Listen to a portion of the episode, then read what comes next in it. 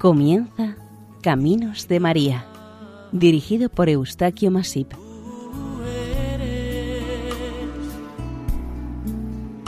Entre todas las mujeres. Bienvenidos a Caminos de María, un programa realizado por el equipo de Radio María Nuestra Señora del Lledó de Castellón. A continuación les ofrecemos el capítulo dedicado a Nuestra Señora de Ujue, la vigía de Navarra.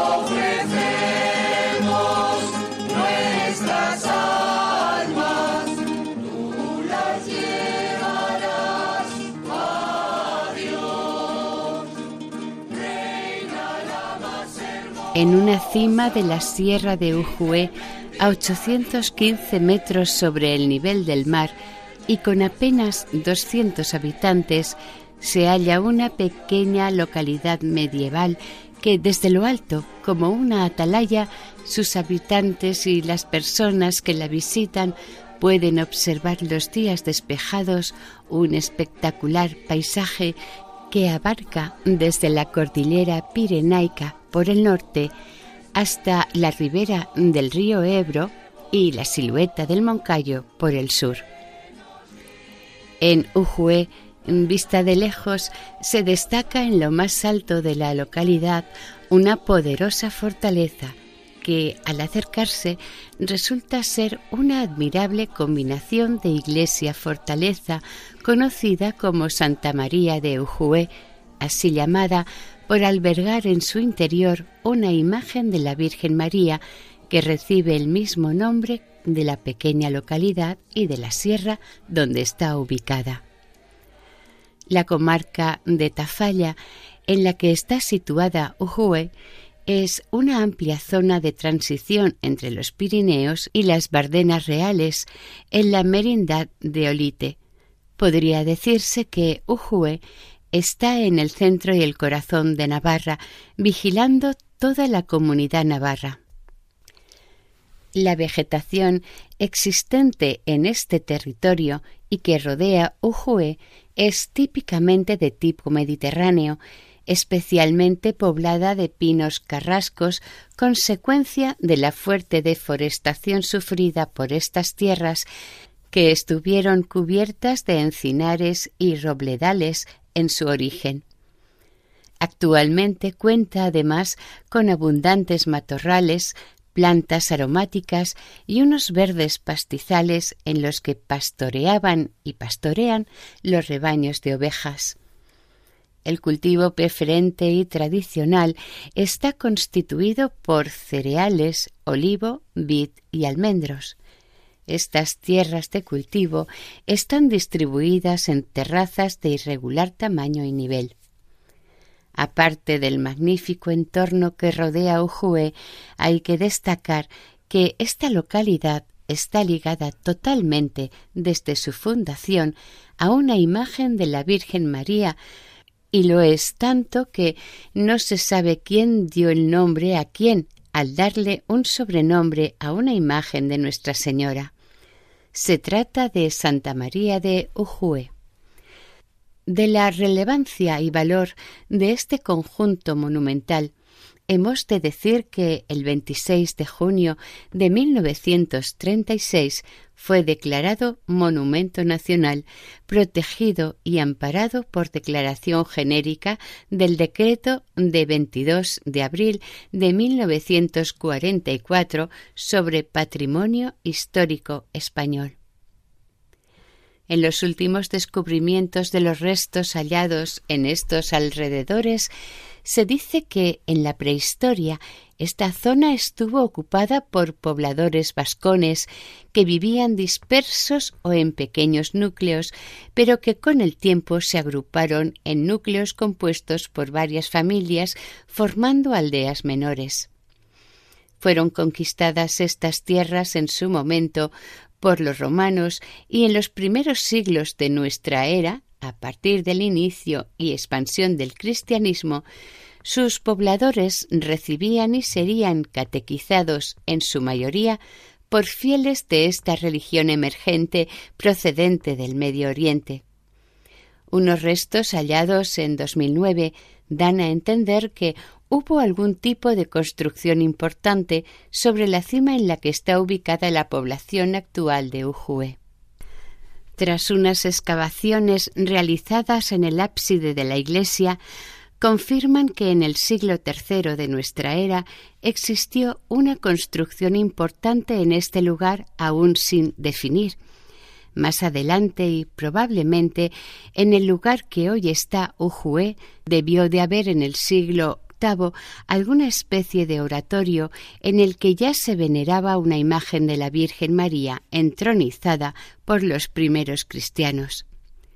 Cabría la posibilidad de que al final de los tiempos del dominio de los visigodos, vueltos al cristianismo y a causa de la invasión de estas tierras por infieles en el inicio del siglo VIII, aquella antigua imagen mariana la ocultaran o guardaran en algún lugar casi inaccesible en aquel momento para que quedara protegida de quienes pudieran dañarla y cometer sacrilegio con ella. Desde luego fue durante la Reconquista, en aquellos turbios momentos de la historia, cuando se erigió el primitivo castillo en este lugar por decisión de Íñigo de Arista, Aquel castillo inicial fue un castillo fortaleza construido a propósito para defender el reino navarro de las frecuentes y peligrosas incursiones sarracenas. Aquella fortaleza sería en verdad como una avanzadilla de su reino para defenderlo de los ataques procedentes de quienes, procedentes del sur, estaban conquistando con gran rapidez las tierras de la ribera del río Ebro.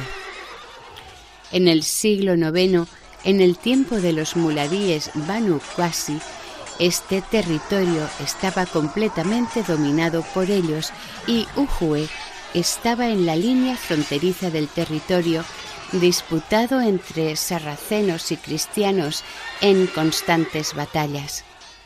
Probablemente Ujue debió pertenecer al territorio cristiano durante más tiempo de lo que se supone y debió tener un lugar dedicado a venerar a la Santísima Virgen María. Ujue está a la vista del Leire, con lo cual podían comunicarse entre sí y avisarse mutuamente en caso de ser atacadas por los sarracenos.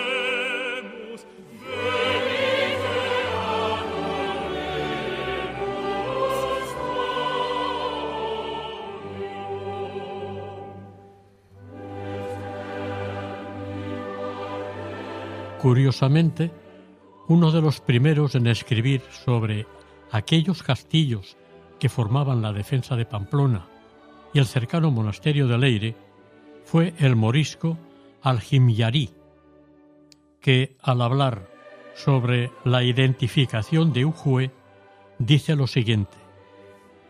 Durante los siglos IX y X aparece con el nombre de Santa María y como fortaleza fronteriza de montaña. Por este dato sabemos que se conocía la existencia de esta localidad, pero en los siglos XI y XII ya se recoge por primera vez el nombre de Usue. Y en este último siglo, en el XII, se habla de la existencia de la construcción de una iglesia sobre los restos de un anterior templo prerrománico, que debió de ser de reducidas dimensiones, muy modesto en su interior, contando con la presencia de una imagen mariana. Supuestamente, Sancho Ramírez, en un principio conservó y mejoró el castillo que se construyó en tiempos de Íñigo de Arista. Algunos historiadores atribuyen en parte estas reformas y ampliaciones a Sancho IV el de Peñalén, pero más como continuador de las mismas y no como por iniciativa propia. Este nuevo templo románico, que se construyó en tiempos del rey Sancho Ramírez I, está considerado en este momento como el de la también fundación de la localidad de Ujue, por este mismo rey. Los historiadores lo valoran como una historia verdadera. Al igual que ocurrió en otros casos similares, la cabecera del nuevo templo estaría ocupada por lo que fue el anterior templo post-romano, de menores dimensiones, como se ha dicho anteriormente. A partir de esto, la iglesia se empieza a llamar Santa María de Uxúa, nombre del que se derivará el actual de Ujue. Este nuevo templo, el año 1093, una vez terminado, el rey Sancho lo donó al monasterio de Jesús Nazareno de Monte Aragón. Esta donación la confirmará años más tarde su hijo Pedro I, pasando entonces a depender de Pamplona en 1385, coincidiendo con el reinado de Juana I, de Navarra Champagne. El bisnieto de la reina Juana, Carlos II, será el primer rey de Navarra. La leyenda de la aparición de esta imagen mariana debió de ocurrir y empezar en aquellos primeros tiempos del siglo XII, y en ella se nos cuenta, según una leyenda con tintes de historia o viceversa, que a Nuestra Señora se la encontró un sencillo pastor que se hallaba cuidando un rebaño en uno de los prados del lugar, cuando de repente le despertó poderosamente la atención que una sencilla paloma que revoloteaba entraba y salía repetitivamente a un agujero de la ladera cortada de la montaña. Lo hacía de tal manera que parecía invitar o incitar al buen pastor para que se acercara y mirara por el agujero en el que la paloma entraba y salía, cosa que el pastor así lo hizo. El hombre estaba sorprendido por lo que le indicaba la paloma y también sentía mucha curiosidad del por qué hacía el ave estos movimientos. Una vez decidido, empezó a trepar hasta aquel lugar concreto, casi inaccesible, que le señalaba la paloma. Al alcanzar el agujero, miró en su interior y descubrió admirado que había una bellísima imagen de la Virgen María. Una vez descubierta esta maravillosa imagen, el pastor se acercó hasta el pueblo para avisar y comunicar a las autoridades y a sus convecinos de tan extraordinario hallazgo. Enteradas las gentes de Ujue por la noticia de que en el pueblo se había encontrado una imagen de la Virgen María, se expandió rápidamente entre los habitantes de la comarca y de otras próximas. Muy pronto, y por unanimidad, decidieron todos la construcción de una modesta capilla o ermita para atender, cuidar, honrar y venerar a la Santísima Imagen de la Virgen María, recientemente hallada.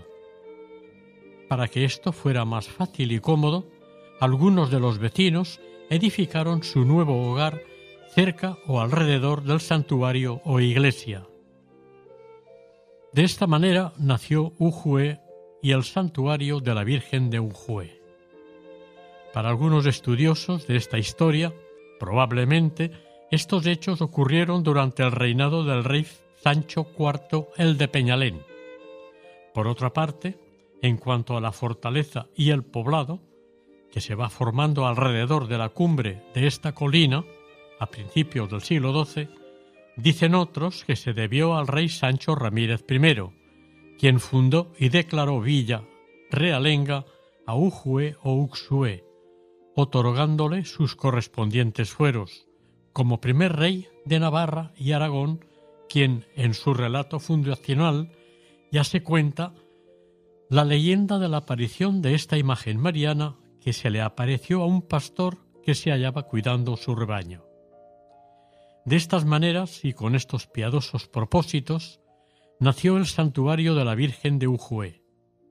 Por demás, este mismo rey construyó y fundó la iglesia románica de Santa María y amplió las dependencias de la fortaleza.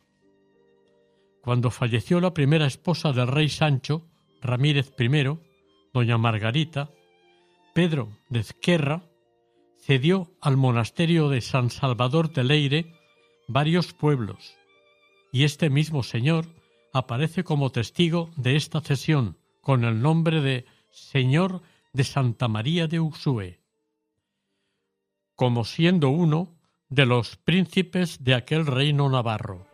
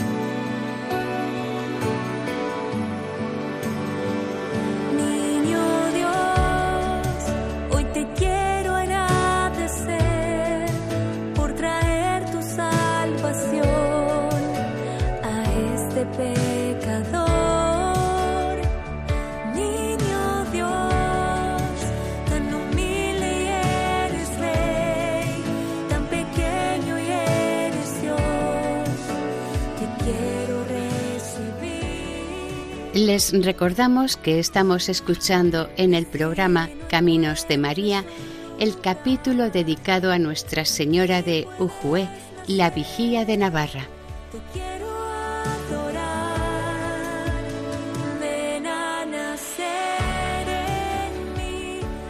En el año 1118, Alfonso el Batallador conquistó Zaragoza y Tudela y al no haber acoso musulmán durante un tiempo, la población de Ujue entró en decadencia y sus pobladores prefirieron emigrar a la llanura de la ribera fluvial.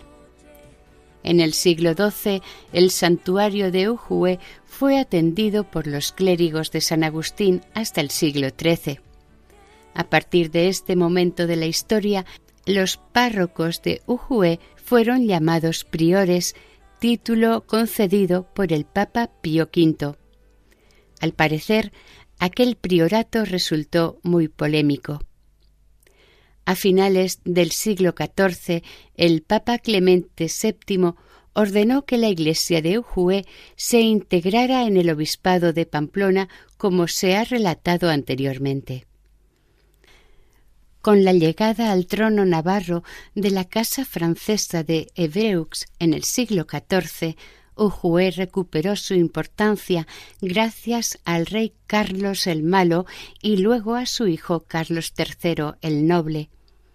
Ambos siempre mostraron una especial predilección por Santa María de Ujue.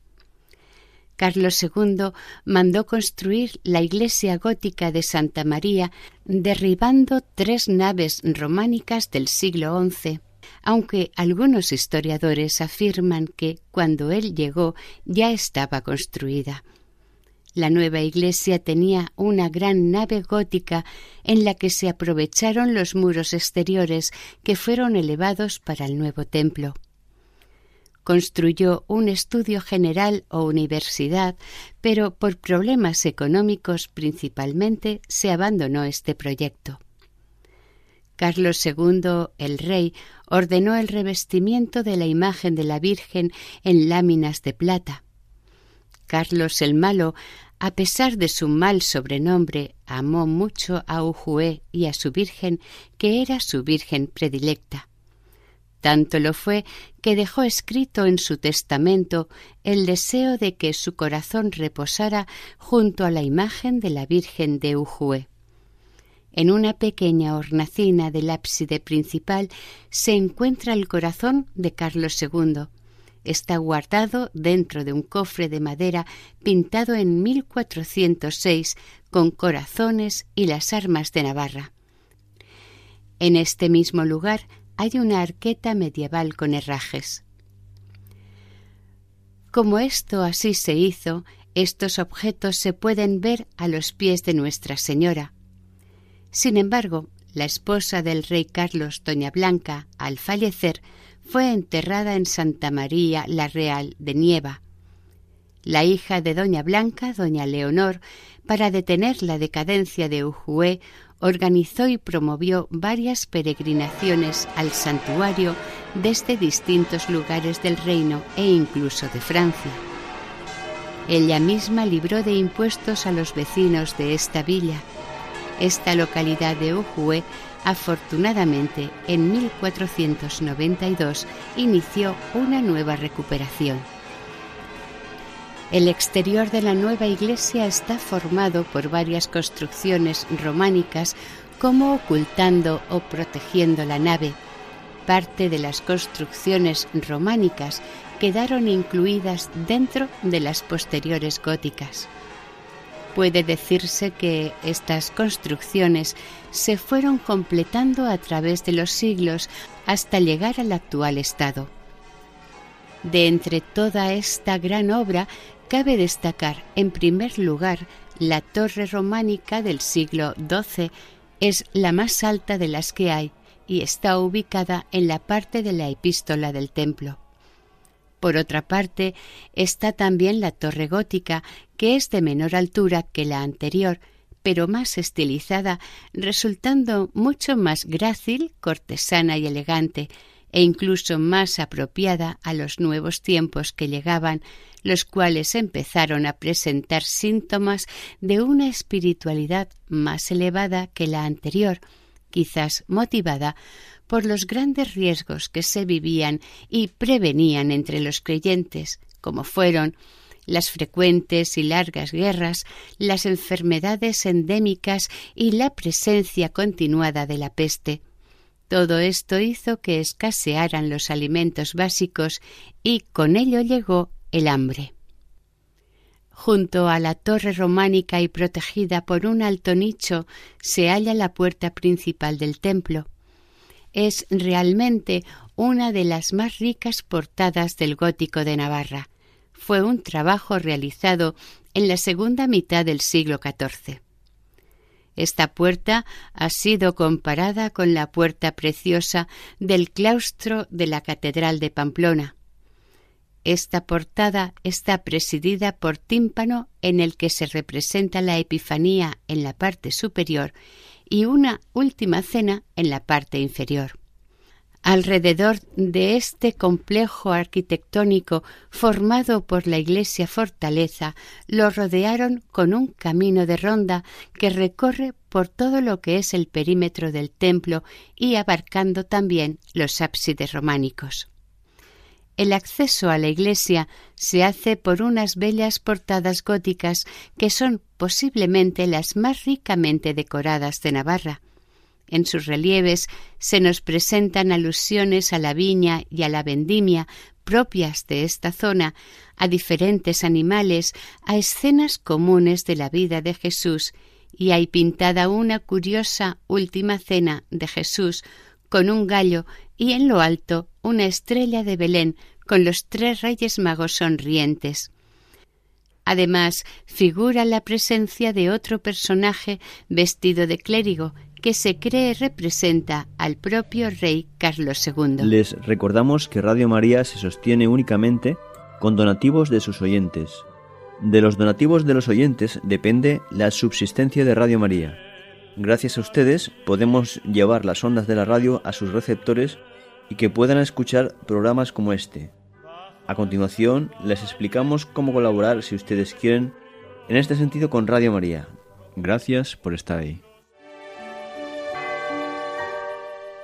el Señor nos ha concedido un nuevo año, un don que debemos aprovechar para hacer todo el bien posible a lo largo del mismo.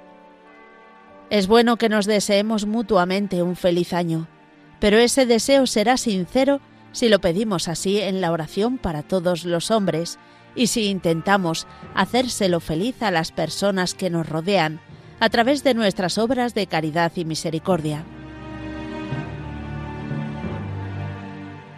Además, es un año muy especial para nosotros, pues en este mes de enero Radio María celebra las bodas de plata de su presencia en España, gracias a muchas personas buenas que a lo largo de estos 25 años han aportado su oración, voluntariado, apostolado y donativos.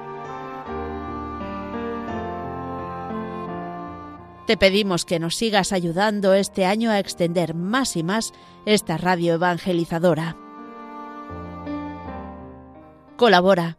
Puedes hacerlo sin moverte de casa, con una simple llamada al 91 822 8010, a través de Bizum o en nuestra página web radiomaria.es, en el apartado Donativos, donde verás los números de cuenta para realizar una transferencia bancaria. También puedes hacerlo con tarjeta o PayPal. Radio María la radio que cada año cambia vidas y las llena de alegría. Aquella iglesia gótica de Carlos II presenta una sola y amplia planta, con un crucero seguido de tres ábsides semicirculares románicos, con bóveda de horno. La curiosidad de esta gran nave está en que no está bien encajada con los tres ábsides circulares, pues el muro de la epístola se adentra obligado por la torre románica del muro sur, porque cuando se construyó hubo problemas en su asentamiento debido a la inclinación e inseguridad del suelo. La nave se divide en tres tramos con tres claves circulares, con el escudo de Carlos II, Cristo en majestad y la Virgen sedente con el niño Jesús. A los pies de la nave está el coro, montado sobre tres arcos apuntados y cerrado con una rica balaustrada. El sotocoro, o sala construida sobre el coro, está cubierta con bóveda y presenta tres ventanas con arco apuntado. En el presbiterio, la cabecera del templo queda separada de la nave por un enrejado gótico del siglo XVI, cerrando los tres arcos de embocadura. El arco del centro queda rematado por una cruz floreada entre Nuestra Señora de los Dolores y San Juan Evangelista.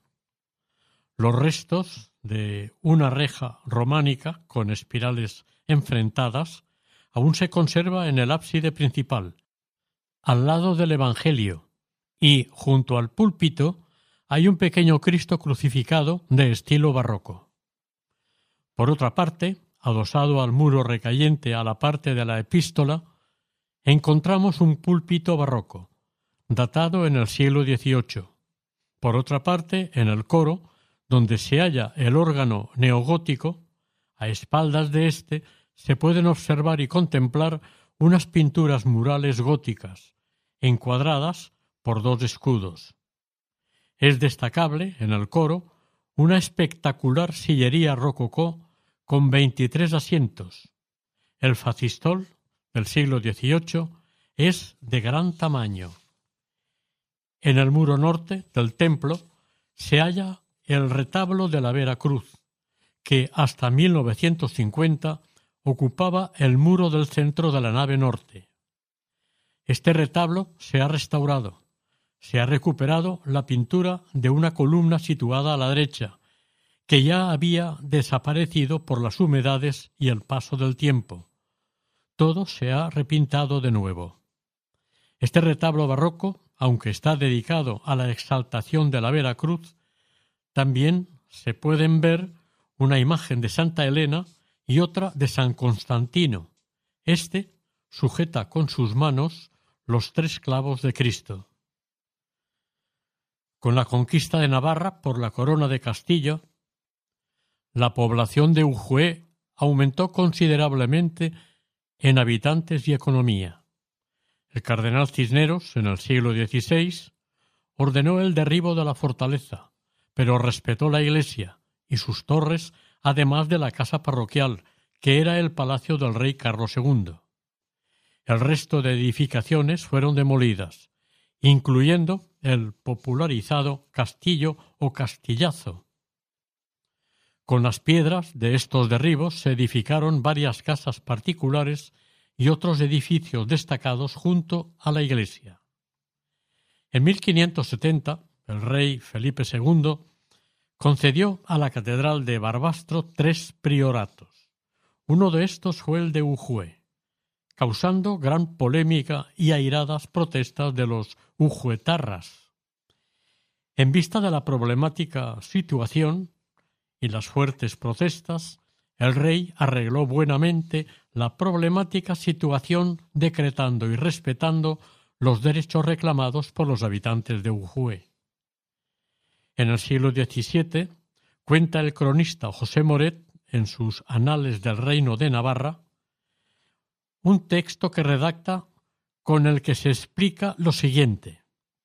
El santuario, como el pueblo mismo, basan su origen en el descubrimiento de una talla mariana que había sido ocultada durante la invasión musulmana de la península ibérica. Unos años más tarde, de madrugada, un pastor halló la venerada imagen de la Virgen de Ujue, que en euskera se dice Uxue. Sobre una sobria columna y presidiendo el altar del templo, en el centro del presbiterio y detrás del altar, se observa y venera la imagen de Santa María de Ujue. Es esta una importante talla del románico navarro del siglo XII, realizada en madera, y luego policromada. En esta imagen se presenta a la Virgen María en posición sedente, es decir, sentada. Sobre sus dos rodillas o alda, el niño Jesús está asentado a manera de trono. Este conjunto de imágenes presenta un gran hieretismo y cierta frialdad. para los expertos en arte corresponde a una sede sapientiae o trono de sabiduría, tan propia y frecuente dentro del arte escultórico románico.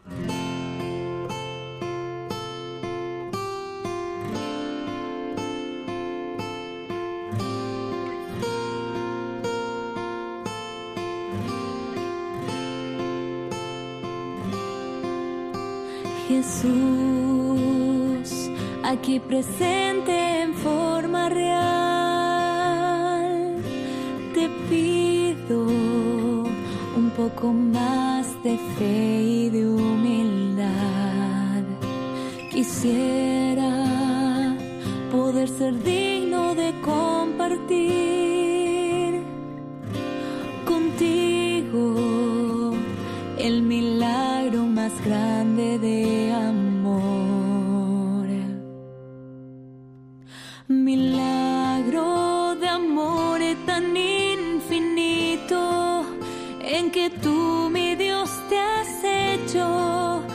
pequeño y tan humilde para entrar en mí. Milagro de amor tan infinito en que tú, mi Dios, te olvidas de tu gloria y de tu majestad por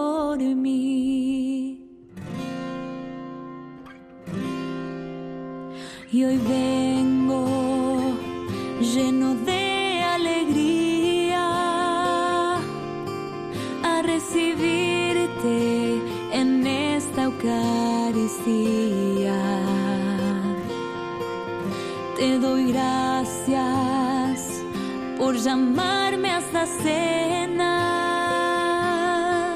porque aunque no soy digno, visitas tú mi alma. Milagro de amor. Recordamos que están escuchando ustedes el capítulo dedicado a Nuestra Señora de Ujue, la Vigía de Navarra, en el programa Caminos de María.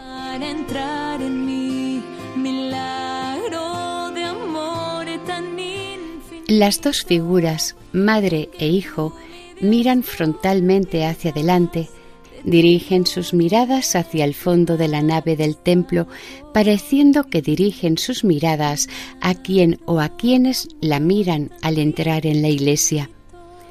La Virgen tiene los brazos recogidos y pegados al cuerpo, pero extendiendo los antebrazos en paralelo sobre sus piernas, donde queda protegido y sentado el niño Dios, pero sin tocarlo.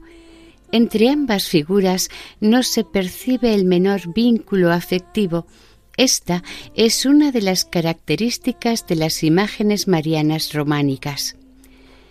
El niño Jesús se nos presenta con una actitud muy similar a la de su Santísima Madre. El niño tiene el brazo derecho levantado como en actitud de bendición a los presentes, mientras que en la mano izquierda sostiene un libro de las Sagradas Escrituras. Ambas imágenes están coronadas desde un principio. Las vestiduras que les cubren son absolutamente perfectas y cuidadas en sus pliegues y caídas.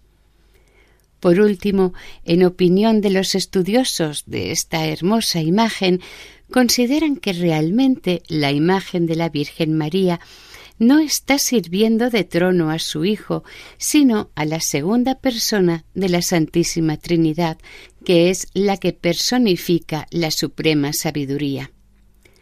Al trono en el que está asentada la Virgen había adosados cuatro relieves imitando sellos con las figuras del Pantocrátor y de la Virgen de Rocamadour seis escudos pintados en vidrio imitando esmaltes, cuatro con las armas de Francia y dos con las de Navarra.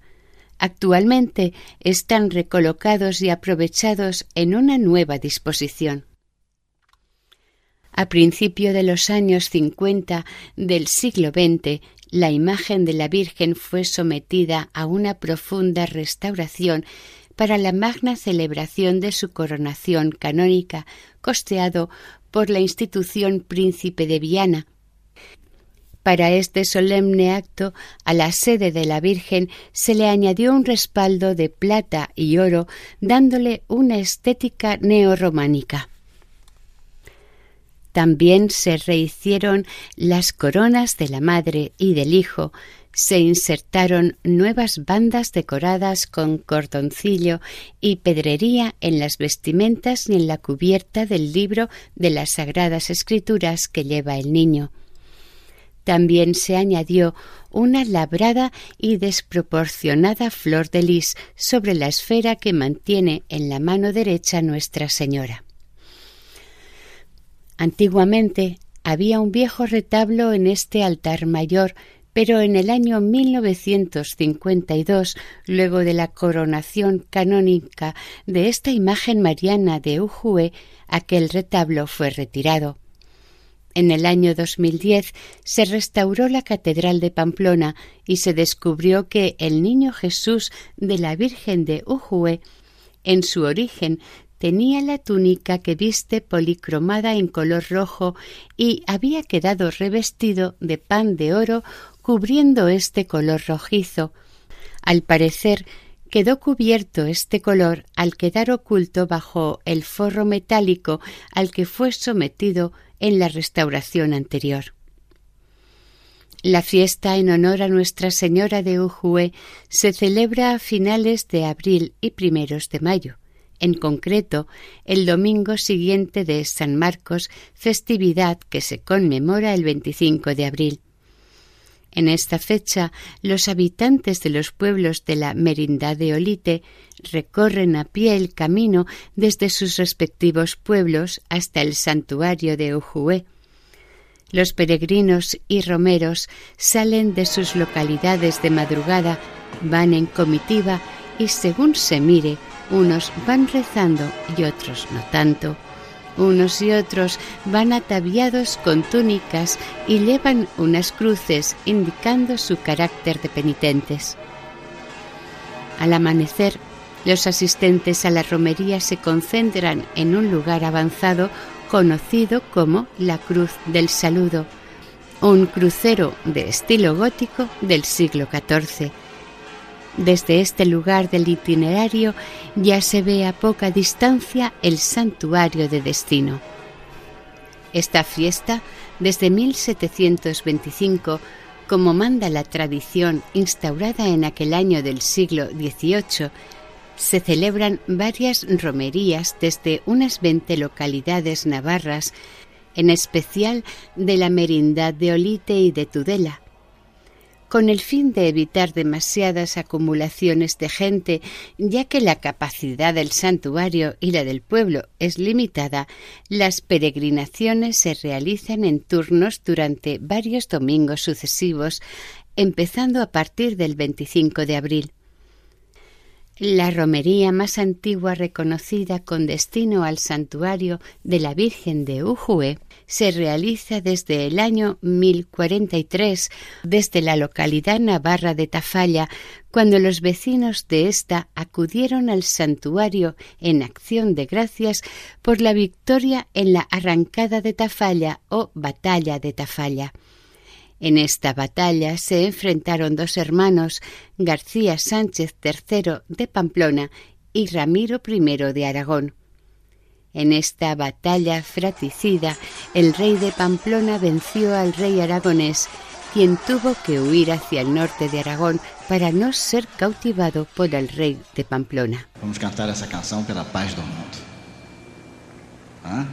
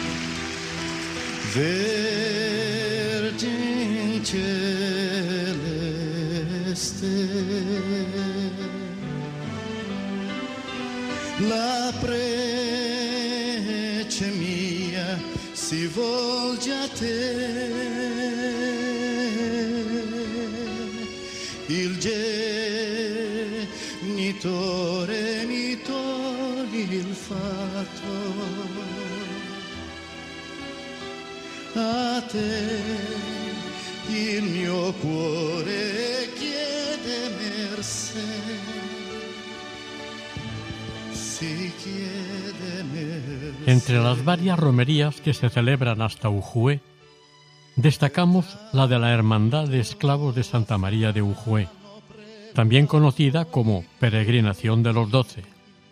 Se celebra en la noche del 30 de abril al 1 de mayo.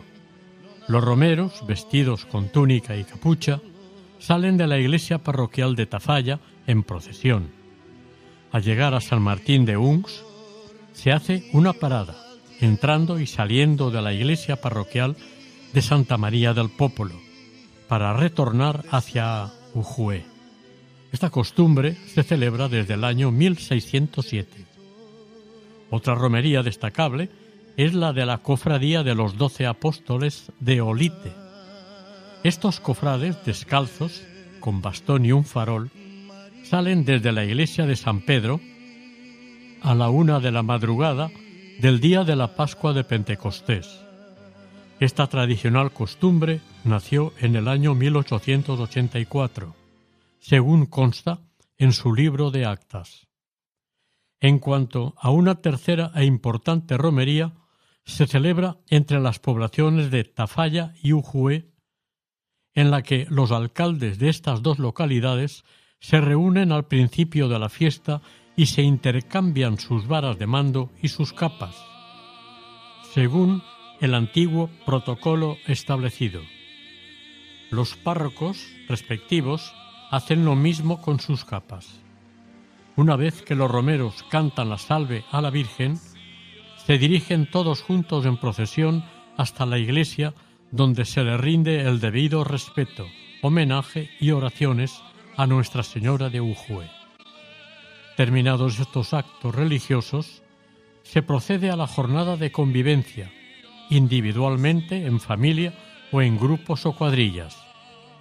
En este momento del día se supone compartir y disfrutar de los productos propios de la gastronomía de esta zona. Los productos culinarios elaborados cuidadosamente en sus domicilios o adquiridos en pequeñas tiendas tradicionales se comparten y se acompañan de vino de la tierra elaborado en una cooperativa local.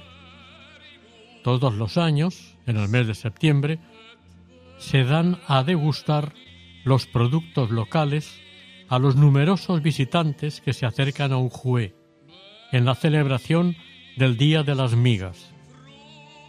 El santuario de la Virgen de Unjué es uno de los más importantes y visitado de todo el reino de Navarra, por estar muy unido primero a los reyes de Pamplona y de los de Navarra un tiempo más tarde.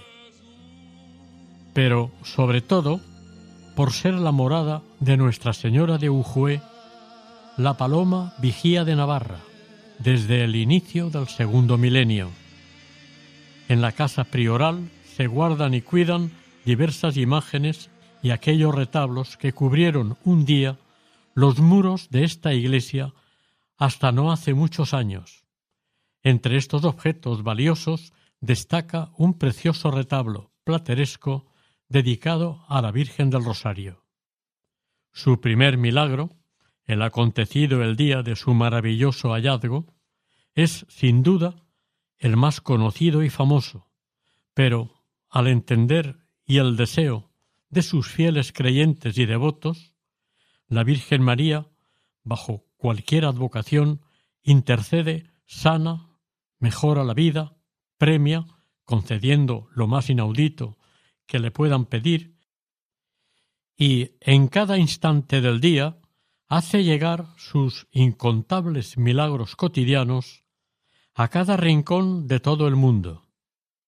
Dios omnipotente le concede a María toda mediación y súplica. Ella es como una fuerte y poderosa nave que navega, acompaña, dirige, aguanta, calma e instruye en cada momento a sus incondicionales fieles y devotos creyentes, que, de verdad, confían humilde y generosamente en ella.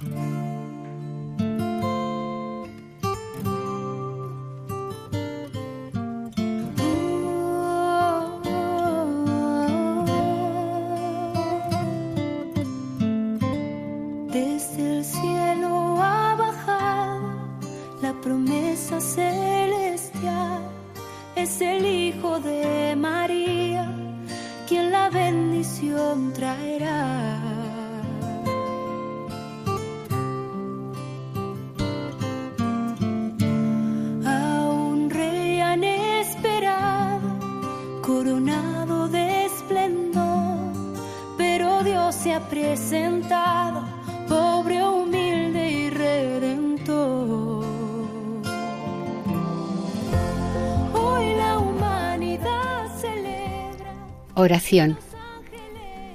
Santísima Virgen de Ujue, que como blanca paloma sobrevuelas sobre tus hijos terrenales, tú que ves y conoces sus errores, faltas y desgracias, ablanda nuestros duros corazones y que se haga una nueva luz en nuestras vidas, para que sigamos el verdadero camino de la mano de tu amantísimo Hijo, nuestro Señor Jesucristo. Así sea.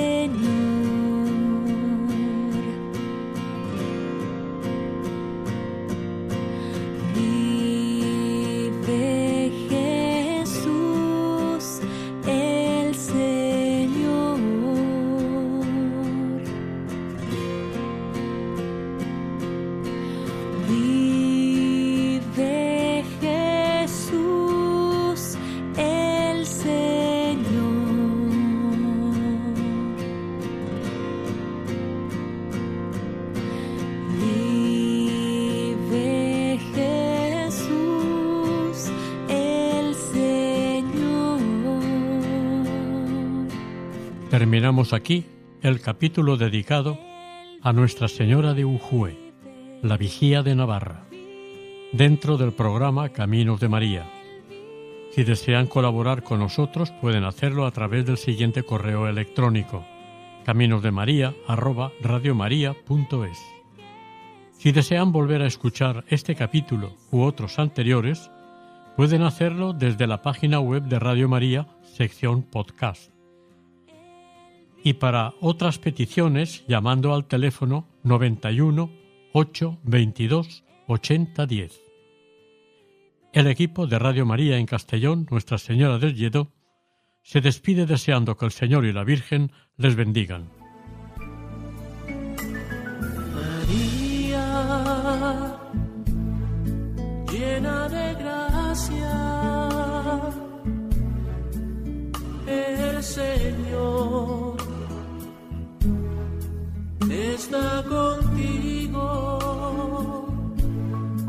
Han escuchado en Radio María Caminos de María, dirigido por Eustaquio Masip